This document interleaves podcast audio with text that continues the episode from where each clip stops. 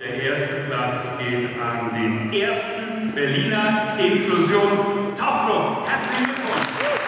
Mich hat es einfach wahnsinnig beeindruckt. Ich bin immer noch völlig überwältigt. Mit großem Applaus rollt Jannis McDavid auf die kleine Bühne im Roten Rathaus. Mit Freudentränen im Gesicht scherzt der 32-Jährige mit markantem, buntem Basecap, sowohl auf der Bühne als auch etwas später im Interview. Hätte mir vor einem halben Jahr jemand gesagt, dass ich hier mal zusammen mit meinem Verein den Preis entgegennehme fürs Tauchen, ich hätte denjenigen für völlig bescheuert und verrückt erklärt. Seit seiner Geburt lebt Jannis McDavid ohne Arme und Beine und trotzdem treibt er unter Wasser Wassersport beim ersten Berliner Inklusionstauchclub. Ich gebe mein Leben im Grunde genommen in die Hände von jemandem anders.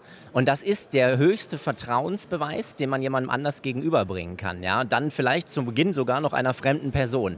Aber ich finde, aus diesem Vertrauensbeweis entsteht ein unfassbares Vertrauensverhältnis im weiteren Verlauf und entsteht eben eine Situation, in der man sich selber austesten kann, in der man zu seinem eigenen Körper nochmal ein ganz anderes Gefühl bekommt. Für dieses Angebot, übrigens sowohl im Kombibad Seestraße, im Wedding als auch im Teglersee, erhält der Verein den ersten Preis.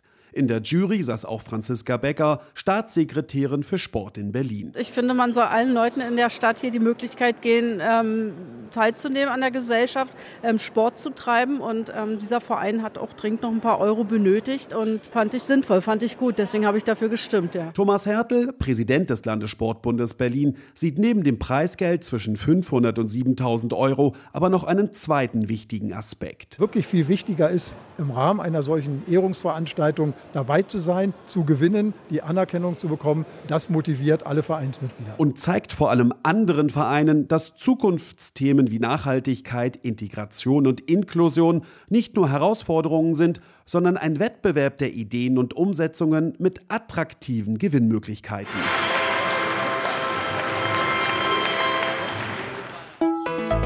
RBB 24 Inforadio vom Rundfunk Berlin-Brandenburg.